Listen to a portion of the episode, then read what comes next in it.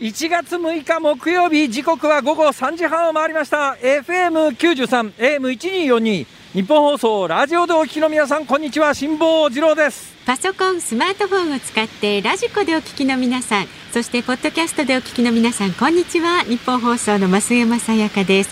そして毎週木曜日はこんにちは。ニッポン放送の飯田浩司です辛坊治郎ズームそこまで言うか。この番組は月曜日から木曜日まで辛坊さんが無邪気な視点で今一番気になる話題を忖度なく語るニュース解説番組なんですが。はい。あら？ね辛坊さんの声だけちょっと聞こえ方が違ったかもしれませんけれども、あのねちょっと勘弁してよ。勘弁してよ。あのーディレクタープロデューサーのさ、はい。木下君が本番の30分ぐらい前に、ね。うん、あ岸下君か。そうそうそう。あ本番の30分ぐらい前に、辛坊さん、あの冒頭、外からお願いします。えーって言って、今、ええ。連れてこられたのがですね、はいはい、はいえーっと、日本放送から歩いて数分のところの日比谷港日比谷の交差点のですね、はいはいはい、えーっと、銀座側の角、だからペニンシュラの前ぐらい、ペニンシュラホテルの前ぐらいですけども、おはい。えらいことになってますよ。えらいことになってますか。私ね、えー今日この番組のために、はい。日本放送まで歩いてきたときには、ん。路面は、まあ、雪は降ってましたけども、うん。路面の方が多分暖かかったんで、うん。あの道路に落ちた雪は全部そこで溶けて、うんうんうん路面乾燥してるっていうか、まあ、ちょっと雨で湿ってるかなっていう感じだったんですが、ええ。はい、今、目の前のこの通り、なんていう通りですかね、有名な通りだよね、これ。えー日比谷通りと晴海通りがねちょうど交差しているとこ日比ろですね。谷通り、そう、あの目の前、横に走ってるのが日比谷通りで、縦に走ってるのが晴海通りですが、はいはい、えーそれ、縦とか横とか言ったって分かんないよな。視点によるっていうあのね、まあね。はい。あのね、そんなことが問題じゃない。多分もうその路面の温度がね、うん。0度前後にまであ下がっちゃってるんだと思う、だからあらま降った雪が道路に積もり始めてるのよ。はいはい。それでまずいな。要するにあのた溶けかけたかき氷みたいな感じ、わかる？シャーベット状に。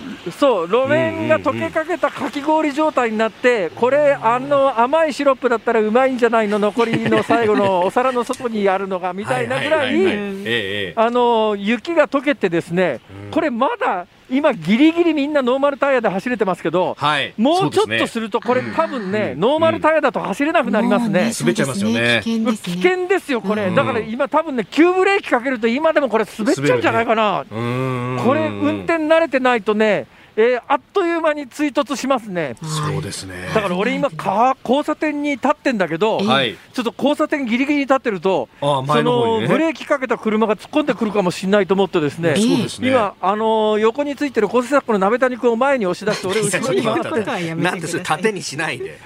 二人で下がりゃいいじゃん。そうですよ。あの結構雪はどうですか。斜めから降ってる感じですか？風はそんなにないんで、えあーえーもう上からまあゆっくりうんまっすぐっていうか、まあ、うん。若干風はね、北から吹いてますかけどね、ええ若干北から吹いてるけれども、あのヨットだったらそんなには走らないよねっていうぐらいの風だね、これはね。ええ ヨット感覚で。なるほど。確かに。はい、いや、このぐらいの風だったら、まあ、太平洋で別にどうってことないんだけど、うん。うん寒いのは寒いよね、これ。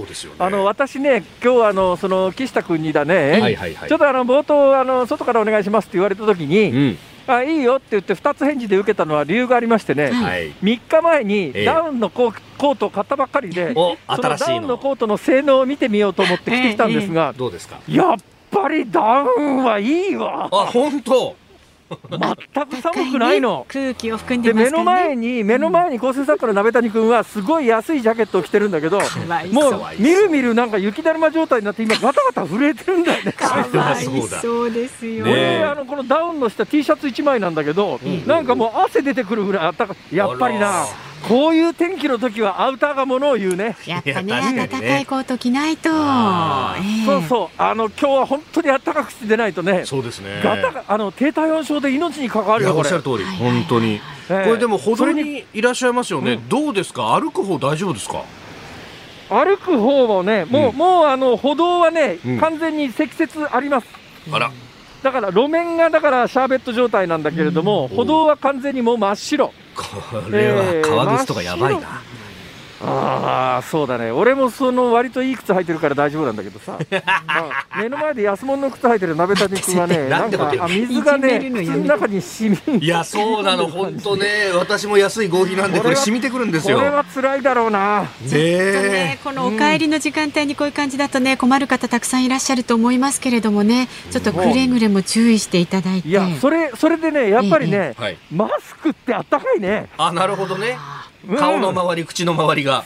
そうそう。顔の周り。だから指今あの指が出てるんだけどやっぱり指はこれ手袋してないと今日は無理かもしれない。すっごい寒いみたいよ。有楽町の日本総屋上の温度計0.3度というですね。見たことない気温さしてます、ね、だからもうこれから先どんどん積もるからもうとにかく今からねあのノーマルタイヤで外に出るなんかも論外。論外命にかかります。やめましょう、うん、やめましょう、はい、じゃあ辛坊さんもねそろそろ風邪ひいちゃうと困るんで戻ってきてください。僕暖かいから大丈夫なんですけど、ね、いいダウン風邪ひいちゃうと困るので戻ってきてくださいさんなんか今もうこ凍ってるぞ凍ってるぞ。凍ってるぞ凍ってるぞじゃないはいはい今日そんなことお待ちしております。はい。まああの雪のね状況に関しましては、後ほどこの後気象協会とつなぎまして、詳しい情報をお伝えしていきます、はい、はい。ではまず、辛坊さんがいない間にね、株と為替をお伝えしておきましょう。はい、えー、今日の東京株式市場日経平均株価ですが、3営業日ぶり大幅反落でした。えー、昨日と比べ844円29銭安い、えー、28,487円87銭で取引を終えております。FRB アメリカ連邦準備制度理事会が金融引き締めを急ぐ考えを示したことなどから、えー、今日のアメリカの株式相場、朝方ですが大幅安となった流れを受け、東京でも売りが膨らんだということです、はい、えー、為替は1ドル115円90銭付近。昨日のこの時間と比べ10銭ほどの円高となっております。ニッポン放送がお送りしています。辛坊治郎ズームそこまで言うか。この後は昨日から今日にかけてのニュースを振り返るズームフラッシュ。で4時台は辛坊さんがセレクトしたニュースにズームしていきます。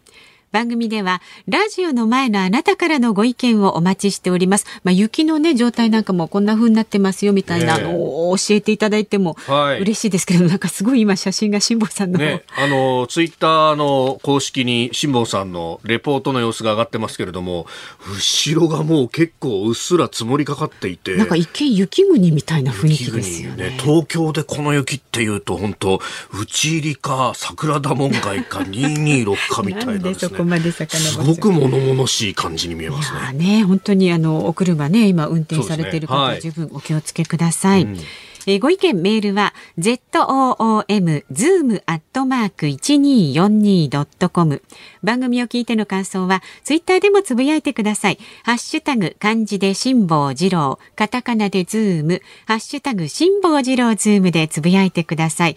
で今日のズームオンミュージックリクエストなんですけれどもねまだ辛坊さんが戻っていらっしゃらないので、はい、後ほどあのお題的なものをまあ今日は雪関連になるんですかね。関連ですかね。いやでも辛坊さんは馬の弱だからわからないですね。ああ、こういう日に限ってね、なんかまた突拍子もないことをリクエストしてくる可能性もありますので。寒いからさ、おでんだおでんとかね。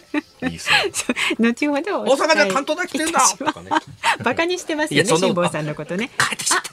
あ、あ、あ。なんか悪口言ってた？いやいや、言ってました。そんなことね、そんなこと。早いですね、こうやって。お帰りなさい。お疲れ様です。いやいやいや。やっぱりな。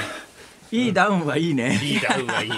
でも空気がやっぱちょっと冷たいですよ。入ってきた時の。ヒヤっとする感じは。今これオンエア中ですか？そうですよ。で、ズームミュージックリクエスト今日はどうしましょうか？あのなんかあの寒い日にいきなり外に出さされた時に そのまんまですが。ええ。じゃひどいわ本当に。ひどいわ。あのさ、新人アナじゃないんだからさ。そうですよ。ほぼほぼ新人アナの仕事だよね。おっしゃる通り。僕も駆け出しの時よくやってました。だよね。俺はいくつだと思ってんだよ。貴重なレポートを敬老精神はないのか。敬老精神いやいやいやいや。みんなそこそこ年なんで。そうだね。ではズームそこまで言うかこの後は最新のニュースにズームします。ニッポン放送ズームそこまで言うかこのコーナーでは辛坊さんが独自の視点でニュースを解説しますまずは昨日から今日にかけてのニュースを紹介するズームフラッシュです気象庁によりますと西日本の南にある低気圧の影響で関東の南部や東海などでは山沿いを中心に雪が強まり東京の都心など平地でも雪が降っています。政府は沖縄県と広島県の全域と山口県の岩国市などの一部にまん延防止等重点措置を適用する方針を固めました。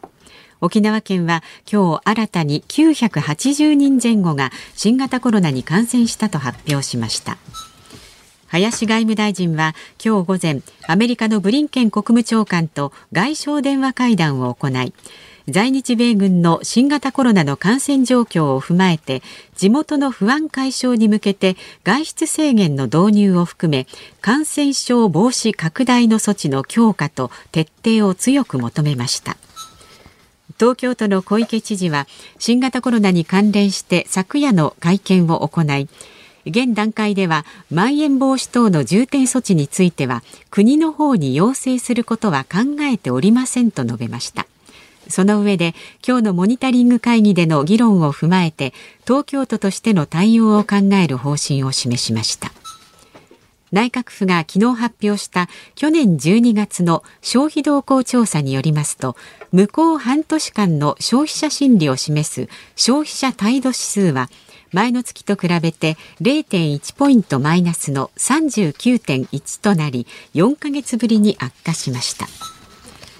飼育員3人が虎に襲われ負傷した那須サファリパークは昨日会見を行い虎が飼育スペースではなく通路にいたため飼育員と鉢合わせしたとみられると明かしました。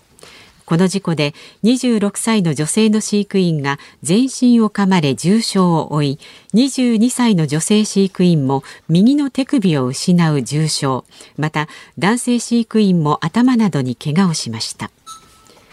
去年12月のユニクロの売上高が前の年の同じ月と比べて11.1%減少しました。減少は5ヶ月連続で客数は5.2%マイナス。客単価も6.3%マイナスとなりました。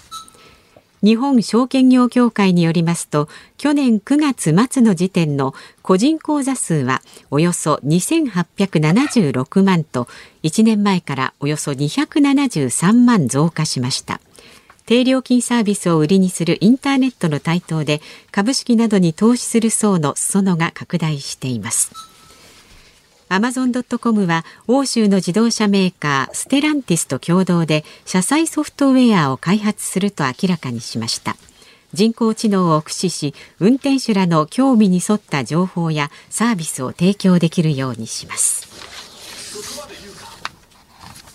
はい、えー、いうことで、まあ、はい、今日のニュースで最大皆さんにお伝えしなきゃいけないのは今後の雪の状況ですよね。ねはい。増山さん、では、雪の状況、気象協会の久保さんに伺ってみます。久保さん、まず現在の状況を教えてください。はい、お伝えします。関東地方南部を中心に雪が降っているんですが、市街地など所々で降り方が強くなっていまして、屋根の上や芝生の公園の芝生などがもう真っ白く雪景色となっているところも多くなってきています。東京都心、午後3時までの積雪は3センチですが、これは2シーズンぶりに積雪1センチ以上を観測しています。その他、横浜と千葉でも積雪が2センチとなっています。そして気温ですが、今日は最高気温お昼頃、まあお昼前ですね、に観測したところが多くなっていまして、この時間は東京湾周辺などマイナスの気温のところが多くなっています。東京都心はマイナス0.4度で凍えるような寒さとなっています。まあ、有楽町もね、ちょっと窓の外なんか見ますとね、すでに雪景色ですからね、しっかりと白くなってますけれども、この雪のピークは何時ぐらいになりますか？まあ、雪が強まったり弱まったりを繰り返しながら、あと2、3時間は断続的に降りそうですね。そして気温が低いので、市街地でもさらに積雪が増加して、大雪となるところが出てきそうです。ちょうど通勤・通学のお帰りの時間帯に積雪による交通機関への影響が心配されます。ですので最新の気象情報に加えて交通情報も確認の上いつもよりも時間にゆとりを持ってそして足元に十分に気をつけてお帰りいただきたいと思います、はい、23時間のピークを超えるとじゃあの雪の降り方としては小降りになってくるという感じなんですかね。あただですね、降り方が弱まるというよりは、まあ、強まったりする時間帯があと2、3時間で、はい、その後も断続的に夜の9時過ぎぐらいまでは雪が降り続きそうなんですね。なるほど、はい、そうすると、ここから先まだ積もる可能性もあるっていうことですか？あります。まあ、気温が低いので、どんどんどんどんこう降り降っていく雪が積もるばっかりなんですね。どのぐらいまでっていう予想はありますか？えっと今のところですが、はい、明日の正午7日の正午までに予想される降雪量が多いところで関東南部の山地で10センチ平地で5センチなんですね。で東京都23区内でもこの後さらに積雪が増えていきますからまあ、今、東京都心3センチですけれども、はい、さらに増えて5センチを超えてくる可能性もありますね。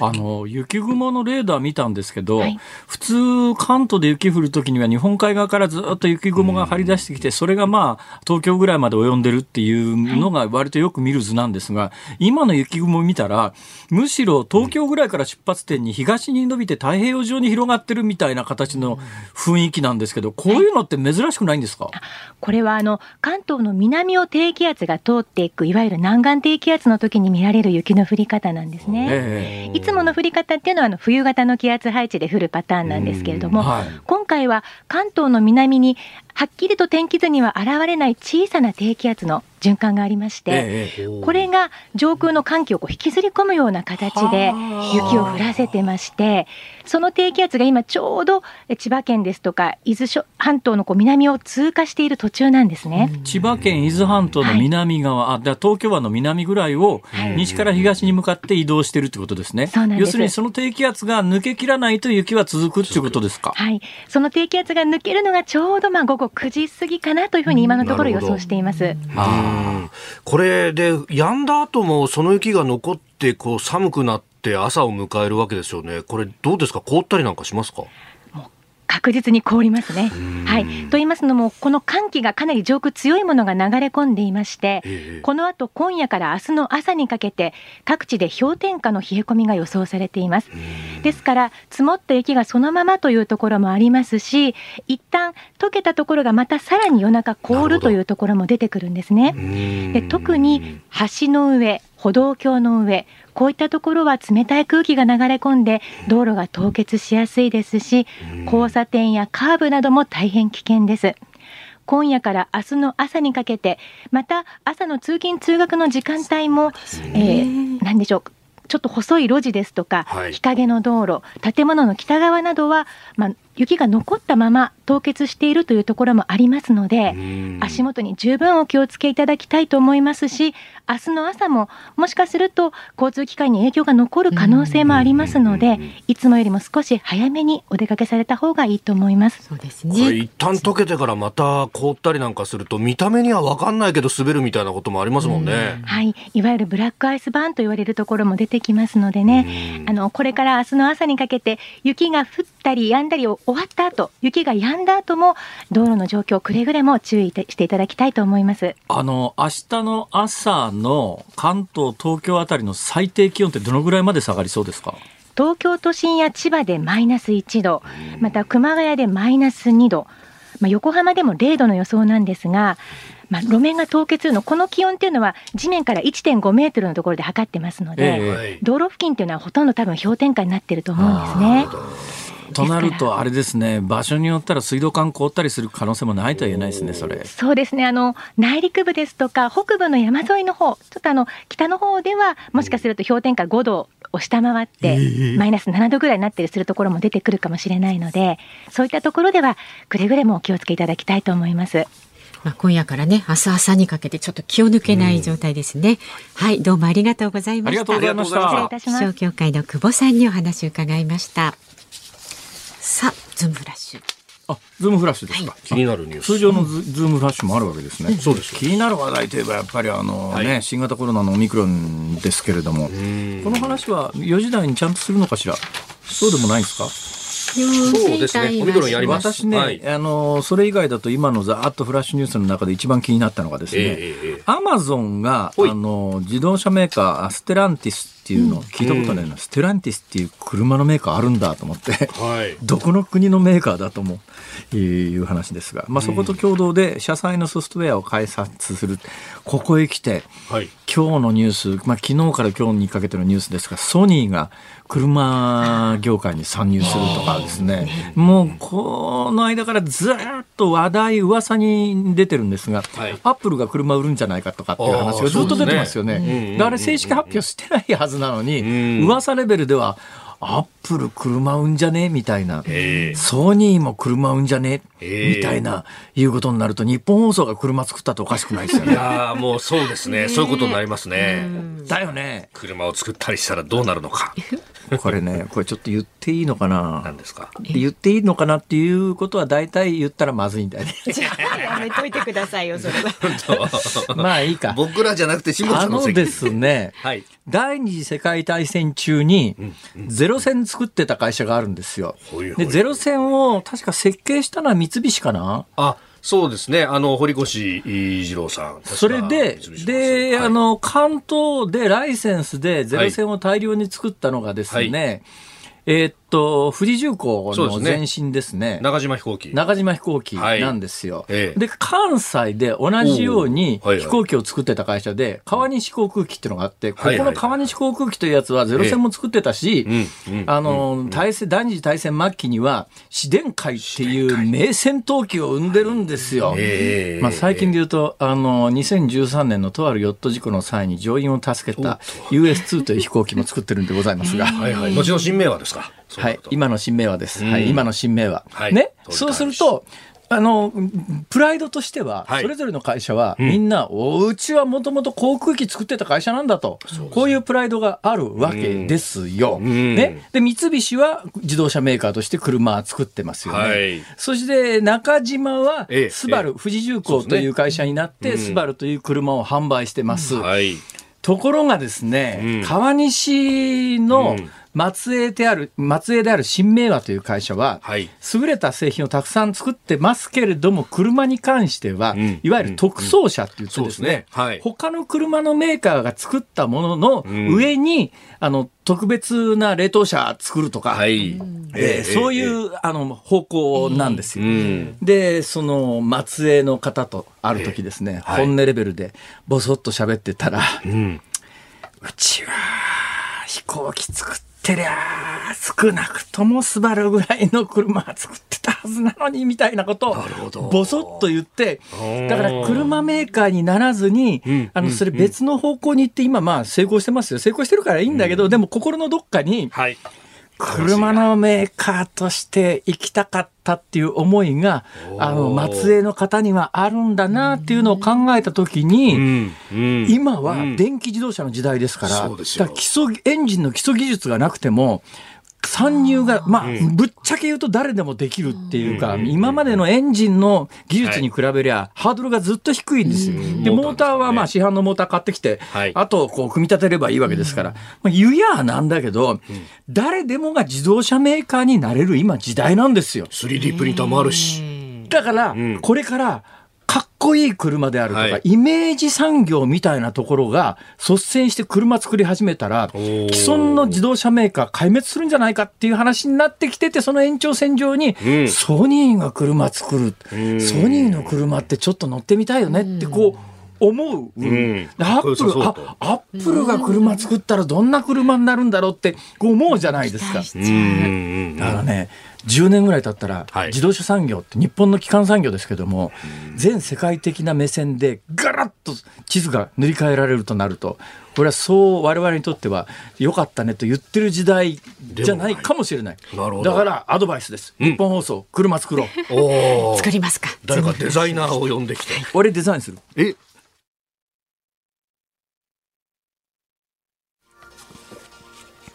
1月6日木曜日時刻は午後4時を回りました有楽町日本放送第3スタジオから辛坊治郎と増山さやかと飯田浩二がお送りしております。メールをご紹はい介します。ありがとうございますす。千葉県市原市のキララさん。へいへい本当に寒いですね。寒ね。今日は仕事は早じまい。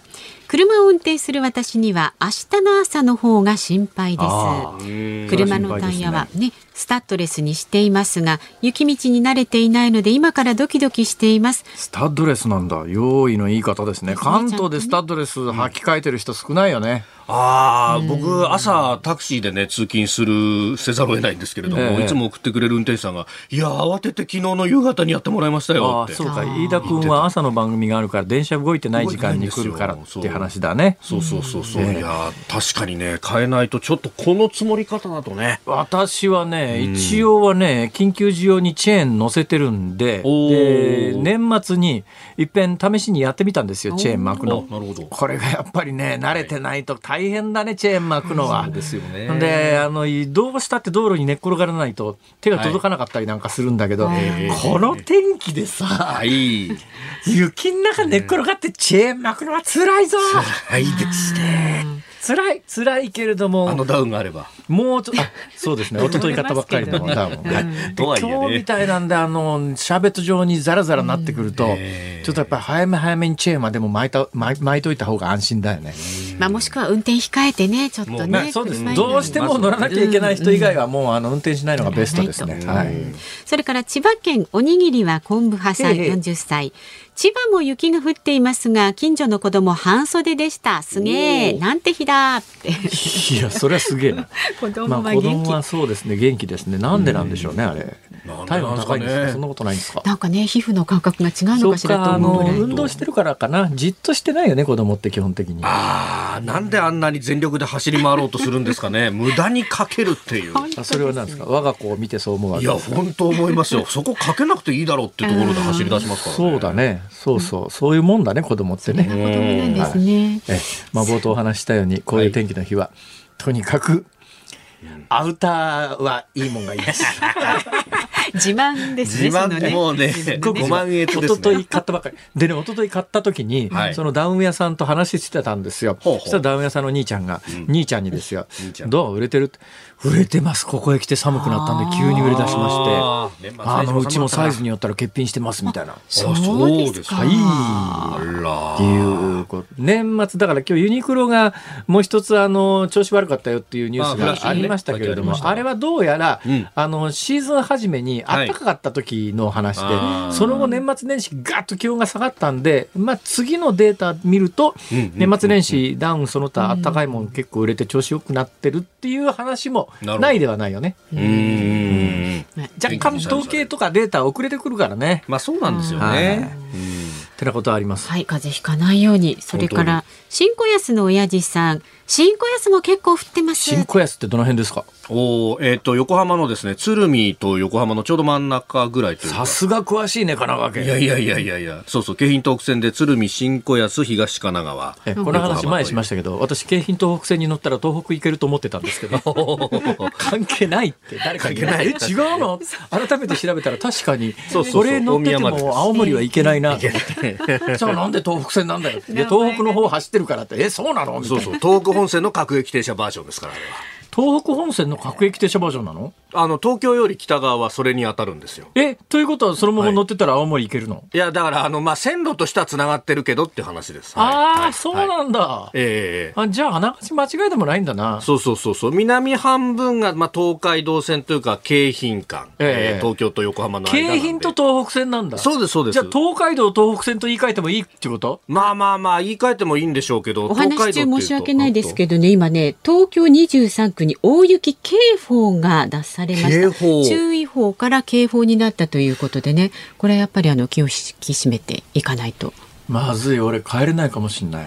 あーあ、電車もね、ちょっとずつデータが遅れが出てきてますね。データが外から差し入れられました。はい、詳しくお伝えしましょう。先ほど東京23区に大雪警報が出ました。あ東京地方では今夜の初め頃まで、えー大雪に警戒してくださいって、あの先ほどのね、気象協会の方も21時、9時頃まではっておっしゃってたので、しばらくちょっとそうですね。日注意してください本放送第三スタジオから見える外の景色も、はい。まあ、吹雪いてるっていう感じでもないんですが、まあ、それなりに雪多いね、これ、すごい雪だね。割と粒が白く大きく見えるようになってきましたけれどもね。もう本当にさっきも外で言いましたけれども、路面の気温度がもう相当下がってますから、どんどん積もるね、これ。はい、東京23区に大雪警報が出されました。ご注意ください。さあ、番組ではラジオの前のあなたからのご意見お待ちしております。メールは zoom zoom アットマーク 1242.com あのお話話中だったけど大丈夫ですね。大丈夫です。あの、例によって大した話をしてないというところで全く大した話じゃありません。はい、では感想はツイッターでハッシュタグ辛坊治郎ズームでつぶやいてください。で今日のズームオンミュージックリクエストは雪の日に外に出された時に聴きたくなる曲 ツイッター結構いろいろ来てますよ。まあ、雪やこんこ、ね、うん、えー、童謡とか。あられやこんこ。そうそうそう。はい、あとは、あの、こういう時こそ広瀬香美さんを聴きたいと。ああとは、全くの逆張りで、えー、太陽の小町エンジェルがいいんじゃないかみたいなですね。全く の逆張りって。まあ、そうだね。聴きたい曲だからね。そうそうそう。そうそうそうそう。何でも結構ですのでね、お待ちしております。この後は、ズームオンです。辛坊さんが独自の視点でニュースを解説するズームオン。この時間解説するニュース。まあ、とにかくその解説する以前にですね、はい。えー雪の情報が続々入ってきてますから、あのお気をつけいただきたいと思います。もう一遍さっき入ってきたですね警報のニュースをお伝えします。ははい、東京23区に大雪警報が出されました。東京23区大雪警報です。警報。警報が出ると、ん。私の地元なんかそうなんですけども、学校がもう朝朝警報出てたら学校行かなくていいとか、ね。警報になったら子供返すとかっていうところはい結構ありますよね。うん。まあ、地域によって違うのかもしれませんが、はい。だからもしかするとそろそろ学校とかで、はい。まあ、この時間だから学校はもう終わってるか。会社とかでもも会社なんかでね早そろそろ早く帰れっていうのがあるのかなと。ツイッター見てると、あの、うちの会社もう、お帰れって言われました、みたいな、そうだよね。だってえー帰る手段どんどんなくなってきますからね。そうで、私も大阪今日ね、木曜日だから帰るつもりしてたんですがで、はい。今見たら全日空はええ東京大阪便、東京、まあ、いわゆる羽田伊丹便というやつですが、はいえー7時の便まで全部欠航になってます。そうですね。7時15分の最終便だけが今のところ出発予定になってて、他全部結う構。ーん、それ、関空どうなんだろう最終便だけ15分で15分前のやつが結婚になってて、7時15分のやつはまだ結婚になってないんだけど、結婚ならななるかならないか微妙なところで羽田まで行って結婚ですって言われたら辛いよねこれ。辛いですね。それで戻ってきたら新幹線でも帰れなくなるっていうのと。ギリギリ、まあ最終は間に合うけどとこれあの一番最初のオンエアの時に申し上げましたけれども、はい。私とにかく正月三が日、ええ。今まあそのタイミングでは今ほどオミクロンが騒がれていなかったこともあって、人の移動が年末年始結構すごかったんですよ。うん。ほだもんで年末年始人がいっぱい移動するということは空港周りの駐車場が全部満杯でいつも利用している安い駐車場が全部ね塞がっていたんで、一番高い空港の駐車場に車を入れてるわけですよ。なるほど。これ今日帰れないと。またプラス1日空港の駐車場代が払わなきゃいけない上に、ええーもし新幹線等で帰った場合にはええ車だけ取りにわざわざ空港まで行かなきゃいけないという。これ何が何でも帰りたいと。飯田君 俺な、んとかしてくれ。何が何でも帰りたい。頼むよ。それとね心配なニュースはさっきあのニュースのコーナーでありましたけれども、はい。あの東京電力が気温低下による暖房需要の増加などで、電力の融通融通をですね北海道東北えー、中部電力などから受けたっていう話がありました、うん、これも皆さんご存知だと思いますけれども、えー、あの糸魚川静岡構造線より東側は、い、わゆる50ヘルツで、そこから西側に行くと60ヘルツなんで、うん、電気の周波数が違うんで、はい、ここを超えて融通ができないんですよ。だから東京電力が融通しようと思うと同じ50キロヘルツ、はい50ヘルツか。50ヘルツ帯のところでないと融通ができなくて、だから今こう融通受けてるのが北海道東北それから中部電力。だからもっと西の方で電力が余ってても、えー、役に立たないんです。でね電力需要ってどうなってるかというと、はい、今まではちょっと前までの常識で言うと、電力が一番足りなくなるのはいつかっていうと、これはもうみんな共通概念で、夏の、夏の一番暑い時の平日、甲子園で高校野球をやっていて、工場が稼働中の平日の午後っていうのが常識なんです。これも冷房需要ですね。エアコンエアコン需要。で、甲子園やってると、家でテレビ見て甲子園見るわけですね。家で冷房をかける。なおかつ、平日だと工場も会社も全部動いてるから、そこでも冷房需要が生じる。マックスだ。で、この真夏の冷房需要で、あの、最大電力需要っていうのが、その真夏に来るから、これにピークを合わせて発電設備を作ろうというのが、電力界の常識だったんだけど、これが近年、もう様変わりしてきて、どういうことかというと、太陽光がものすごく普及してきたんで、今言った条件に当てはまる時っていうのは、お日様ギラギラなんで、夏のピーク電力が太陽光発電でガッと抑えられてるんですよ。で、で、そこをめどに発電を強化してきたはずが、今最大電力がどこになるかというと、逆なんです。冬なんです。冬っていうのは太陽光発電のパワーがガッと落ちる。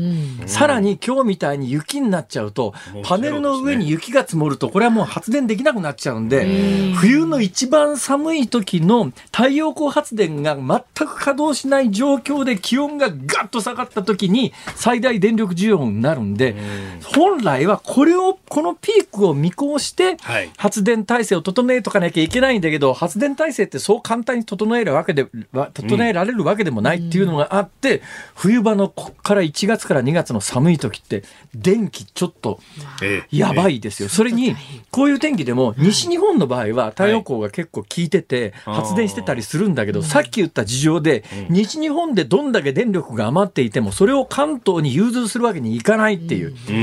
これをしかし百何十年間もほっといた日本ってどうなのよって感じは正直するよね。家電の方はね。電気の周波数ぐらい合わせろよっていう話で。ということなんですけども、はい、まあまあそのぐらいにしときます。これは。わ、はい、かりました。ではこの時間解説するニュースこちらになります。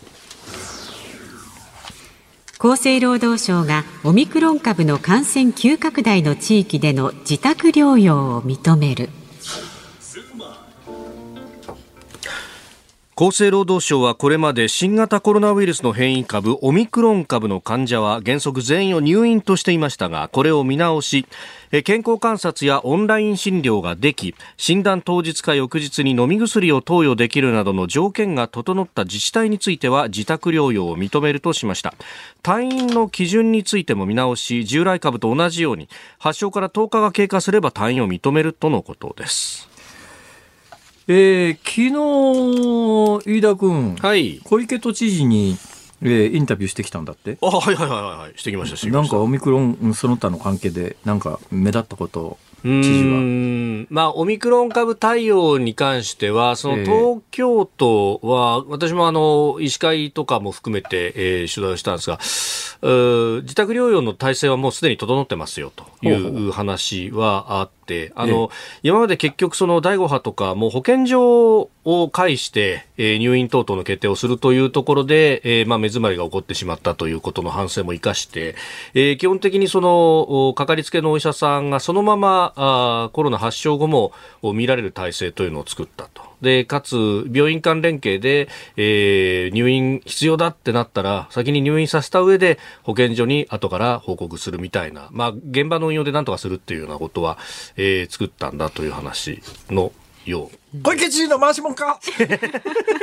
と、あと、ワクチンに関しては、あの、もう少し早くやってほしいですね、っていうようなことをおっしゃって、チクッとこう岸田さんにもあワクチンは要するに東京都が欲しいと思ってるけれども、はい、厚生労働省が回してくれないっていう事情があるわけですか？うんまああのね、小池都知事自身も官邸行って早く打つべきだっていうような話は岸田さんにもしてるようなので、ええ、まあ、その辺はそうなんだよ。だからね日本の役所ってねすごく真面目で、公平に公平にっていうことを言うんだけど、はい、あるんだったらとりあえず手っ取り早くその辺から打っちゃいいじゃんっていう話なんだけどそういうわけいかないんだねあれ。なんか分かんないけど、え一律公平にという、本当どんどんストックだけが溜まっていって、とっとと早く打てよっていうことができないんだ対応は。なんか差し込まれましたね。はい、えっとね、電車の情報が入りました。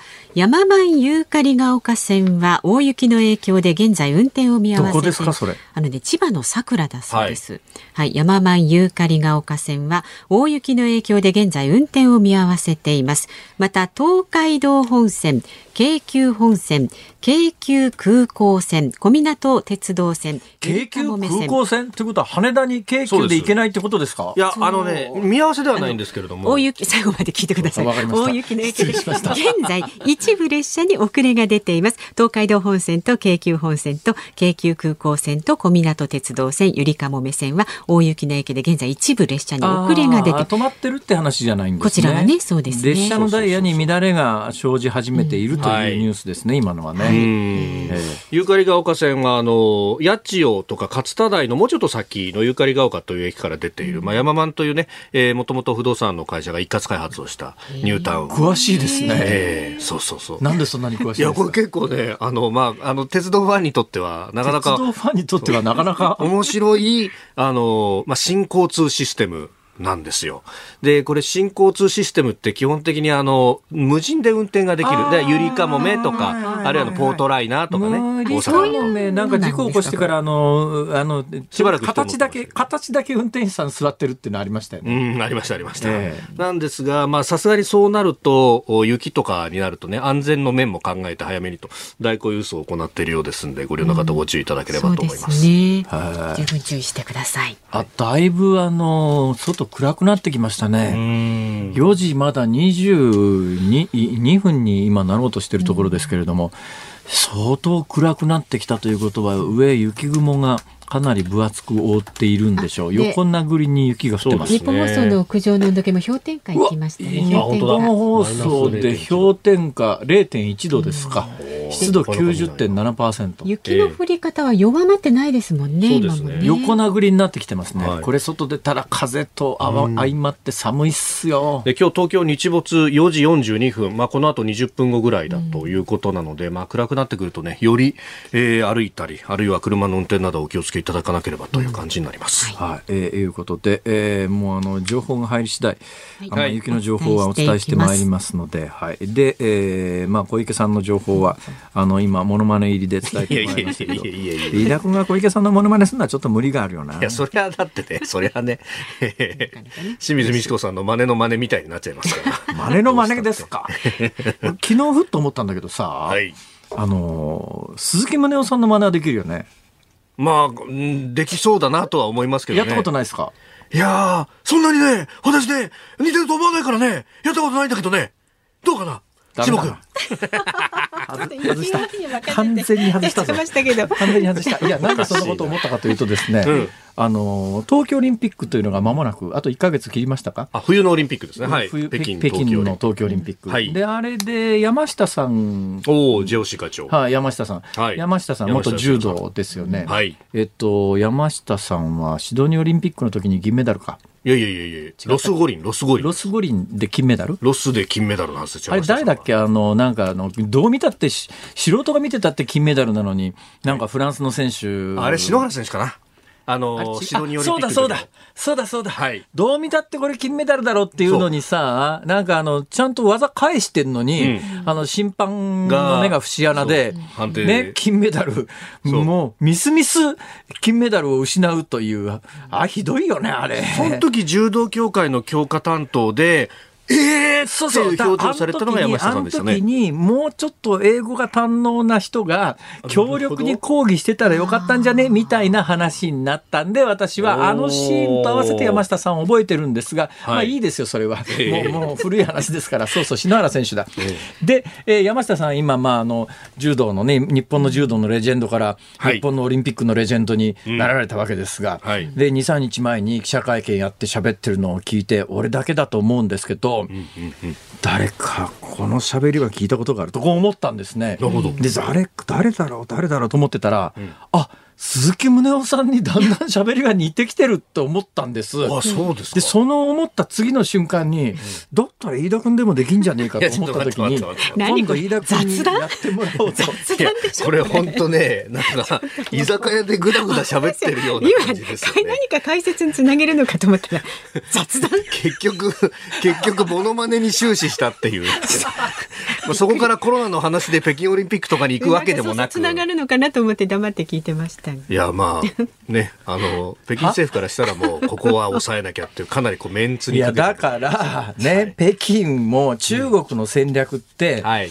えーこの新型コロナに関しては、ちょっと他の国と違うのは、えーまあ、自分のところが発祥国だという負い目もあるのかもしれませんけれども、一番最初に武漢封鎖したときに、はい。もう街ごと封鎖して、ネズミ一匹出さないみたいなことをやって、中国に関してはゼロコロナ。えーもうとにかく感染者ゼロにするっていう方向性を打ち出して、現在もその対策は続けてるわけですよ。はい。だけど、このオミクロンっていうやつは、そんなもんで防げないっていうのはもう全世界が今認識し始めてるところで、はい。えー私はもうあのこのオミクロンが出始めた時にあこれは防げないと。で、まあ、あの岸田政権が一生懸命水際対策やってることは否定しないけれども、これで防げると思わない方がいいですよ。必ず入ってきます。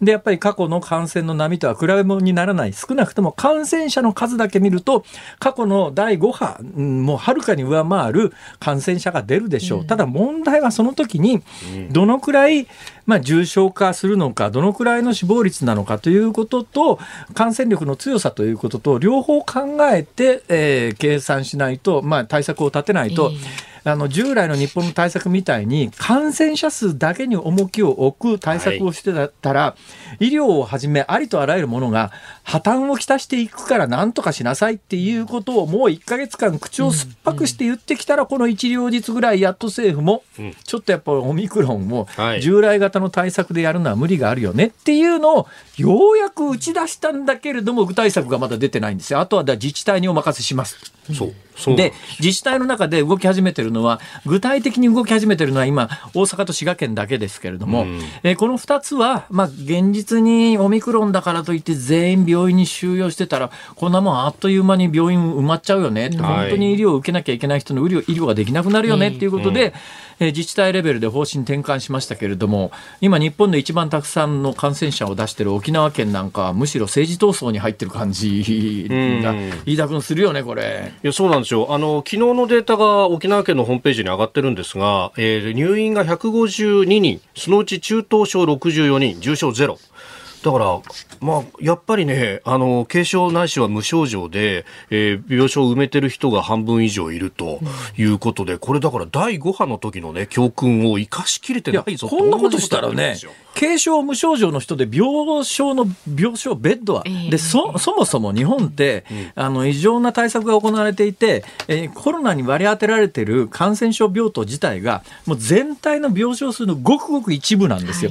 ごくごく一部しかベッドがないのに、そのごくごく一部に無症状や軽症の人をどんどん自動的に送り込んでいったら、はい。あっという間に満杯になって、でしかも一旦入ると10日経過すれば退院を認めるというふうに運用を変えたんですけれども10日は埋まるってことなんですよ少なくとも。ねそうそれで言ったらね、それで言ったら同じことで、この間、あの、これはこの番組でも指摘しましたけれども、空港の検疫体制で、はいいえーいわゆる濃厚接触者の範囲を縮めますって言ったんだけど、昨日まで入国してる人はそのまんま継続しますって。そうどんなお役職仕事なんだよ、それ。でそれに巻き込まれた人からメールが来たんですけどやっぱり釈然としないですよと。それはしないだろう遡っよ。て解除はしてくんないんですよ何やってんだ、この政府はって言うべきなんだけど、そういうことを言うのは俺らぐらいだな。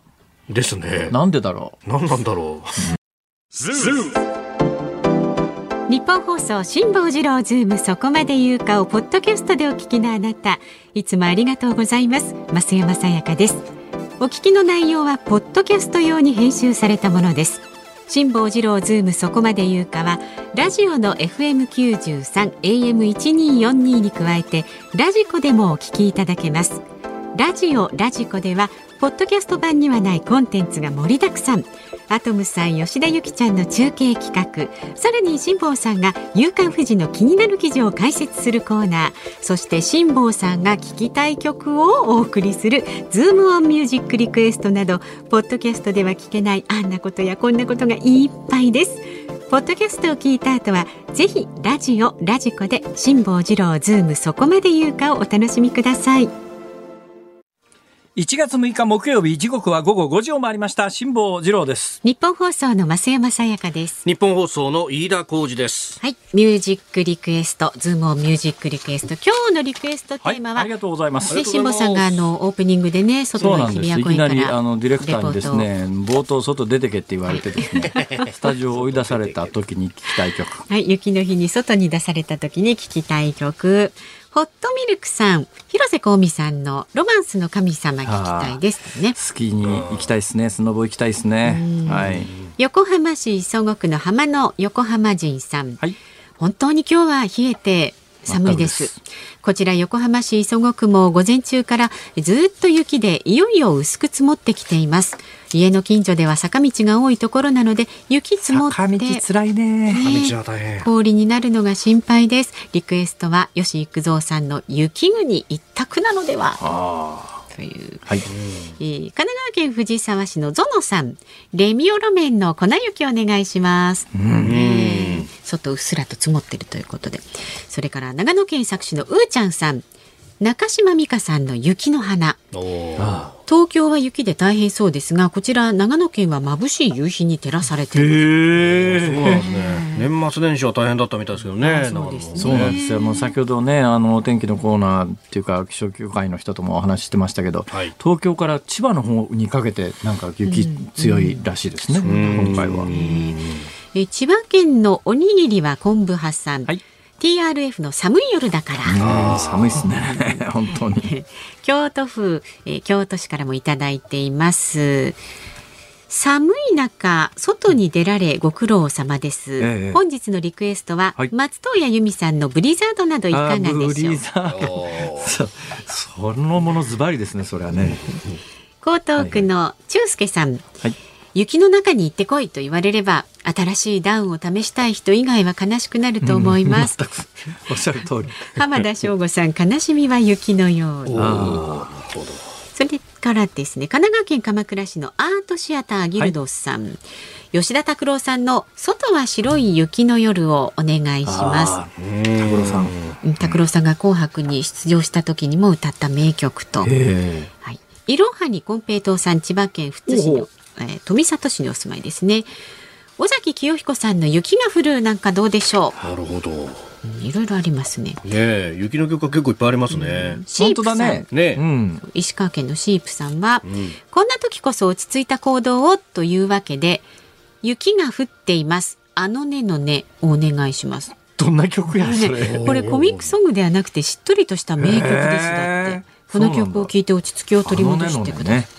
はい、あとは墨田区の63歳の男さん。へへはい雪の日に外に出された時聞きたくなる曲、はい、ビートルズのサムシングをお願いします。なんで？雪の日外に出されると寒すぎる、寒すぎる、寒すぎる。バザーいやいやいやいや、それ遠すぎでしょ、それ。そんな感じですか、ね、わ、かりました。じゃあもう今日はですね、いろいろ名曲並んでますけれども、はい、もうそのものズバリ、ど真ん中、はい。よし行くぞ、雪国。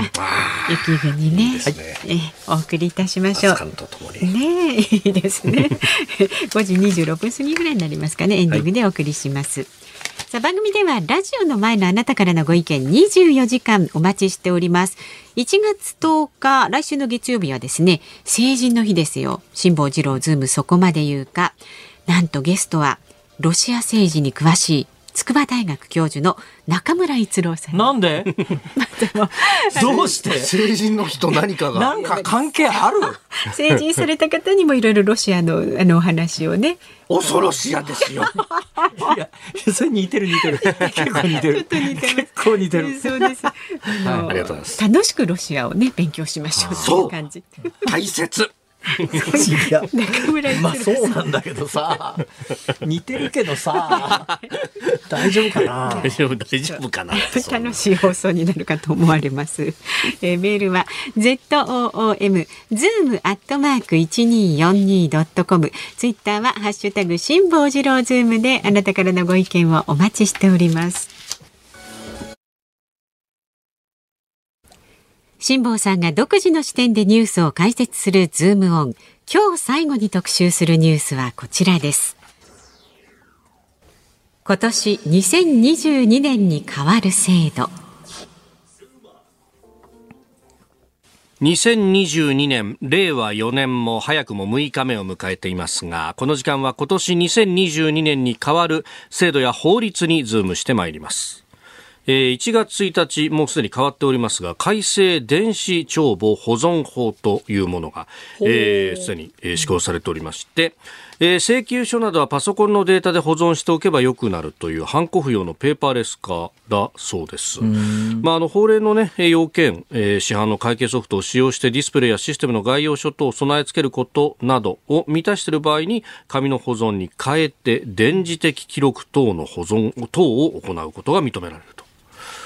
えー、ファイルで保存しとけばいいよというようなね。でもなんかこの間からね結構ほらはい、えー、昨日も申し上げましたけどヨット買ったりとかさ車買ったりとかって去年結構頻繁に、うんうん、そうするとね、はい、そうすると今までと同じようになんか、えー、住民票じゃないけどなんかそんなような書類が紙でいっぱい要求されてですね、はいなんだ、全然変わってねえじゃん、この国は。っているか、これ。なんか委任状にさ、あの、ハンコつくんだけど、こんなもん、その、こんなハンコどこで、まあ、辛抱ってハンコは100円ショップにないけどさ、なるほど。これが、まあ、飯田とかだな、100円ショップでいくらでもハンコありますよ。で、シャチハタダメとかって言ってんだけどさ、はい、別にそんなシャチハタかどうかなんか分からない、分からないしさ、意味あんのかな、これ、と。相変わらず思うんですが、うん、まあそういうことが少しでも変わっていくきっかけになればいいなっていう、今のところレベルだねこれはね。はいえー、続いて、あの、4月1日、まあ、年度代わりということで、ここで変わるものというのは結構いろいろあるんですが、えー、まずは改正育児介護休業法、えー、男性育児休業法とも別名呼ばれておりまして、男性の育児参加が強化されると、まあ、育休取りやすくなると、子供が生まれてから8週間以内に4週間まで休めるという、法律は整備されると。つい最近なんか新聞出てたけど、はい、えー、ようやく男性の取得率が10%超えたみたいな話がニュースになってましたね。えー、でもまあそのぐらいなんでしょう、今のところ。飯田君取った？育休は取ってないですね。まあ、飯田君みたいにレギュラーの番組持ってるとなかなかね、育休どころか普通の休みも取れないですから、ちょっと事情が違うけどね。まあ、もうやりながら育児の方を持って、まあ、あの、まあ、妻も働いてますんで。まあ、休める人は休んだ方がいいね。俺は本当にそう思うわ。あの、自慢じゃありませんが、私。はい。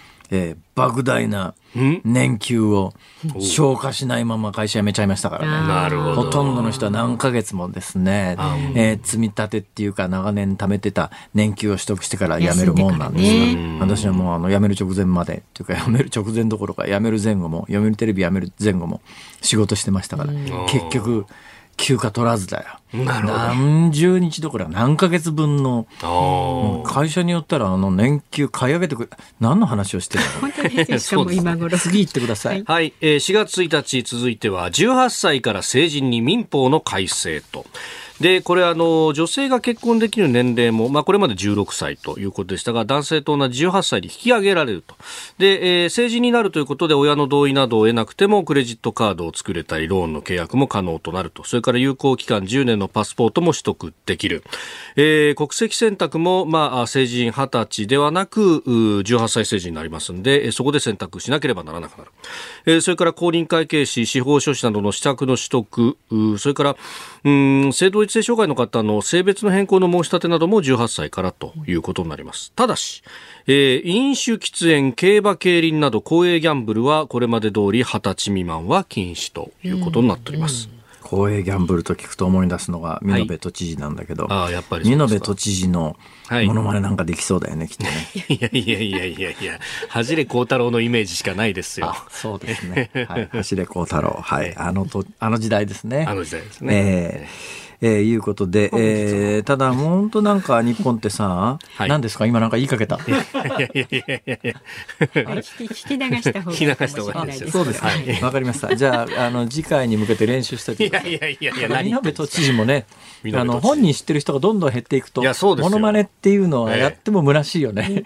似てるんだかどうなんだか誰もわからないという状況の中で、えーもっと中途半端だよね、やることが。いや、ちょっと待った。違うよ、この18歳から成人にの話だよ。私のモノマネではなくね。同時にさ、18歳から全部大人って言うんだったら、んまあ当たり前の話なんだけども、19歳を少年扱いしてる国なんかないんだよ、全世界で。はい。ところが少年法も合わせて18歳で、ええそれで解説すりゃいいようなもんなのに、結局まあ一部強力に反対するあの弁護士さんとかいらっしゃってた、あのね、政治問題となって、はい。結果挙句少年法は基本変わらないと。ええ。ただまし、ただまあ、一応18歳、19歳の少年に関しては、今までの少年法上の扱いとちょっと変わるけれども、基本、あの、19歳まで、えー少年であることは間違いないわけで。はい。一応。何なんだよ、民法上18歳で青年で、少年法上は19歳で、えー少年なのかよ。おかしいだろうが、飯田お君。かしいんですけど、4月1日。どういうことだこれ？いや、同じタイミングでまさに今おっしゃったところの事情があると思いますが、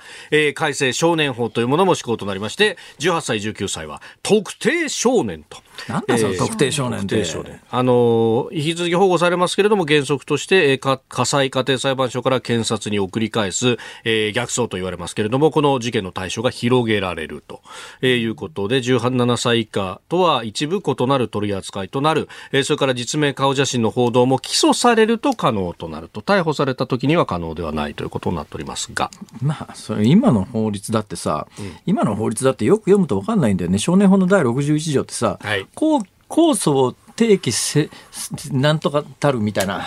どうこれ厳密に解釈したら、今までだって、あの、控訴、うんきこれ逆に今までの少年法をそのまま時期通り読むと、はいえー控訴が始まっ、裁判が始まった場合は、あの、実名報道ができないみたいに、取れないこともないんだよね。不思議な法律なんだよ。だからそういうところの詰めが全然行われずにだね。はい。だから、あの、今後は、あの、うん、その、逆走っていうか、逆走っていうのも変な言い方だけどね、ええ。基本は、あの、家庭裁判所でやりましょうなんだけど、はい。